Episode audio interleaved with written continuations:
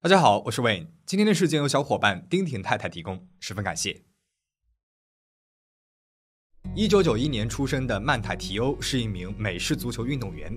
二零零六年，十五岁的他开始了自己的运动职业生涯，在高奥就成为了夏威夷州排名第二的美式足球运动员，并且带领着自己的高中母校夺得了二零零八年赛季的第一个州冠军。到了二零零九年，提欧就被认为是本年度最顶尖的美式足球中后卫运动员。也因为他在球场上的不俗表现，高中还没有毕业，他就已经收到了三十多所大学的邀请。多方权衡之后，他选择了位于印第安纳州的圣母大学的爱尔兰战队。进入了圣母大学之后，提欧继续着美式足球。大学四年，他的职业生涯大放异彩，被多家机构评为了最佳大学球员，拿奖更是拿到手软。而在收割了各项荣誉的同时，提欧也收获了自己的爱情。二零零九年的冬天，结束完大一的最后一场比赛，提欧在推特上认识了一个女孩，名字呢叫莱纳卡库娃。卡库娃说自己是斯坦福的学生，喜欢音乐，而提欧呢也对他亮明了身份，说自己是曼泰。很快一来二去的，两个人就交换了电话号码。他们每天都会在网上聊天，有的时候呢还会打电话，但是一直就是网友关系，从来都没有见过面。偶尔呢也会说几句暧昧的话，关系是属于友达以上，恋人未满。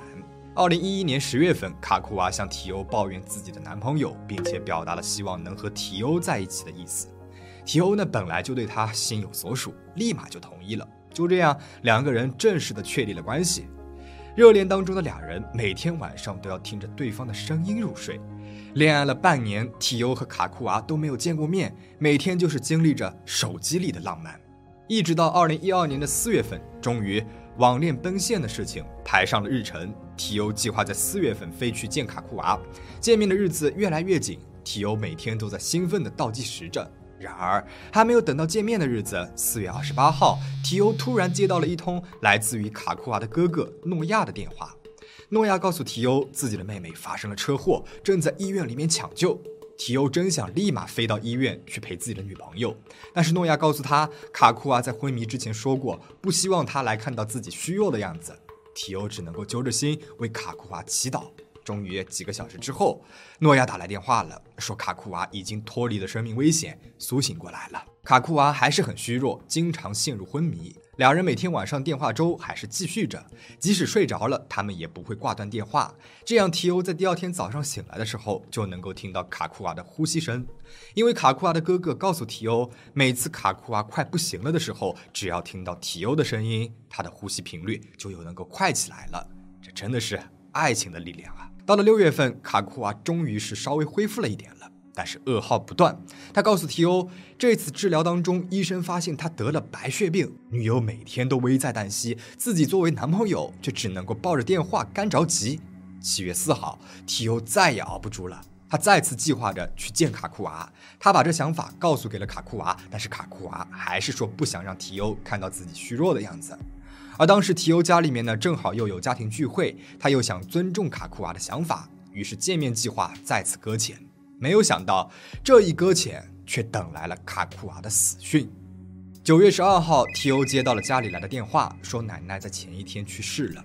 提欧从小就和奶奶关系很好，他悲痛万分。女友卡库娃在电话里面安慰他，说自己会一直在他身边。然而六个小时之后，提欧接到了卡库娃的哥哥诺亚的电话，说卡库娃去世了。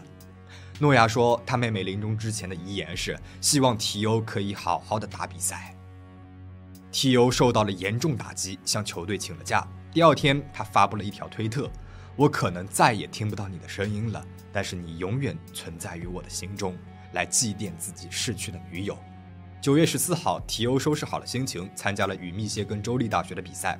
得知提欧刚失去两个挚爱的人，圣母大学的球迷们团结在一起，都跑来了现场为提欧加油打气。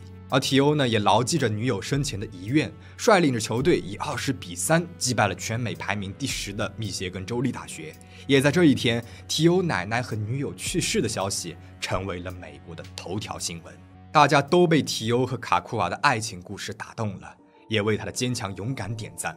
九月二十二号是卡库娃的葬礼，提欧没有去参加，因为这一天他要参加比赛。赛场上的提欧忍着悲伤，疯了一样战无不胜。这次比赛呢，也是大获成功。球队教练最后呢，把这次比赛用的球颁给了过世的卡库瓦。这个时候的提欧是美国最受欢迎的美式足球运动员了，即使不是球迷，也都认识他，知道了他和卡库瓦的爱情故事，知道这是一个爱人刚过世，守护和爱人的誓言，拼命踢球的深情小伙子，有着过硬的球技，还有一段缠绵悱恻的爱情故事。提欧被提名为那一年的海斯曼奖候选人，海斯曼奖象征着勤奋、坚持不懈和努力，颁发给最优秀的大学生美式足球运动员。十月份，提欧登上了运动杂志的封面。同时，球迷和网友们还自发组织了一个以卡库娃的名义治疗白血病的基金会。而提欧和卡库娃的故事，随着提欧在球场上的一次次胜利，在网络上不断发酵，终于从体育圈发展成为了全民热议的事件。按我们的话说，就是破圈了。美国最大的新闻媒体 CNN、纽约时报、今日美国等等，也都开始纷纷报道。就在提欧带领着球队获得了开季赛第十二场冠军的那一天，CBS 重新播放了提欧和卡库娃的故事，放了卡库娃的照片以及他临终前让提欧继续打球的话。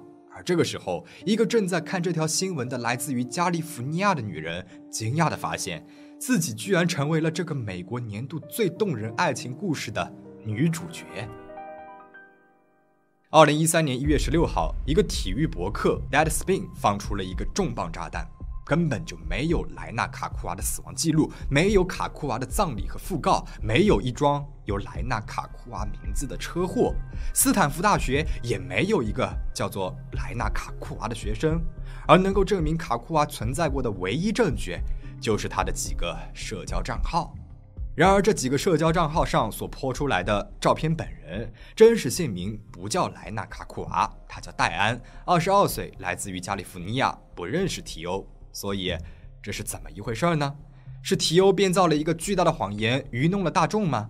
还是这位美式足球深情小子被人骗了呢？让我们把时间往前推两个月，来到二零一二年的十二月四号。也就是卡库娃去世三个月，提欧连连获胜，全美都在感慨这个悲伤又励志的爱情故事的阶段。十二月四号，一个叫杰阿的男人发给了提欧一条私信，说着卡库娃和他的恋爱是场彻头彻尾的骗局，因为杰阿的表兄曾在二零零八年与一个自称职业是模特的女人约会，而这个女人的照片和卡库娃一模一样，但是当他们真的见了面以后，出现的却是一个男人。当时提欧不以为意，他现在呢也是个名人了。这种荒谬的信息，他每天都要收到不少。但是两天之后，十二月六号，提欧参加完一个颁奖典礼，突然接到了一个电话。这个电话居然是死去的卡库娃打来的。卡库娃说，他为了躲避毒贩，所以假死了。提欧问卡库娃要照片证明，但是电话那头的卡库娃却拿不出来。这个时候的提欧才意识到自己被骗了，他不知道怎么办才好，告诉了家人和主教练。球队立刻展开了调查，查明的确是不存在卡库娃这个人，但他们还是保密着，没有公开。一直到一月份，Deadspin 放出了自己的调查结果，公众这才知道自己被骗了。而体欧这一边呢，立马开新闻发布会，学校也为他极力澄清，他没有做错过任何事情，他被别人戏弄了，他是受害者。那么，到底这谎言背后的人是谁呢？说出来你可能不信。假装是卡库娃和提欧恋爱的，居然是一个男人。这个男人叫伊亚索波，自称是提欧的球迷，是照片主人戴安的高中同学，但是俩人并没有什么交集。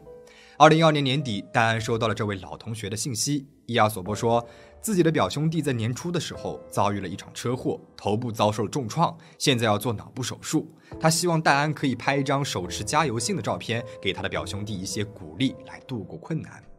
这张照片呢，会和其他人的加油照片放在一起，做成幻灯片，展示给他的表兄。戴安立马就同意了，给了他一张照片。此外，伊亚索波不断的从戴安的脸书账号当中盗取照片，将戴安的形象包裹在了卡库娃的这个人名之下。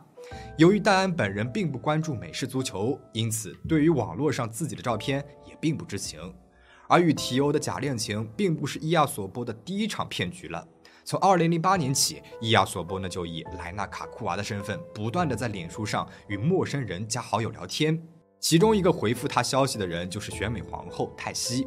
卡库娃说他是斯坦福大学的排球运动员，并且正在与南加州大学的万人迷一个叫做马克的美式足球运动员约会，向泰西咨询了一些有关选美的事情。泰西一下子就看出来这位卡库娃在说谎，便和他断了联系。而提欧呢，也不是被伊亚索波骗的唯一一个美式足球运动员了。在二零一一年的六月份，伊亚索波把网络上的自己长腿美女卡库娃推荐给了亚利桑那红雀队的后卫里根，两个人也是在网络上聊得热火朝天的，很快就在一起了。但是四个月之后，卡库娃向提欧抱怨自己的男朋友和提欧在一起了。也许你要问了，这伊亚索波不是每天晚上要和提欧打电话吗？男女声音差别这么大，难道声音就没有穿帮过吗？你先来听一下俩人的电话录音。Hey babe, I'm just calling to say good night. I love you. I know that you're probably doing homework or you're with the boys or grabbing me.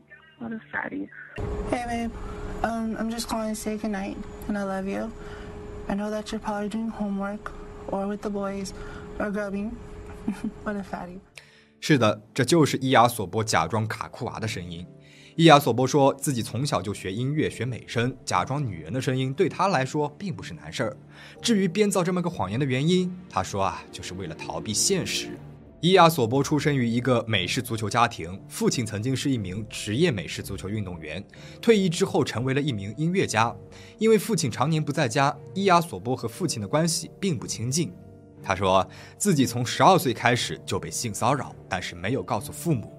而这童年受到的性骚扰，让他感觉自己是被以女性的身份虐待的，逐渐在他的脑海当中创造出了一个卡库娃的角色，来逃脱现实生活当中他所遇到的一切黑暗。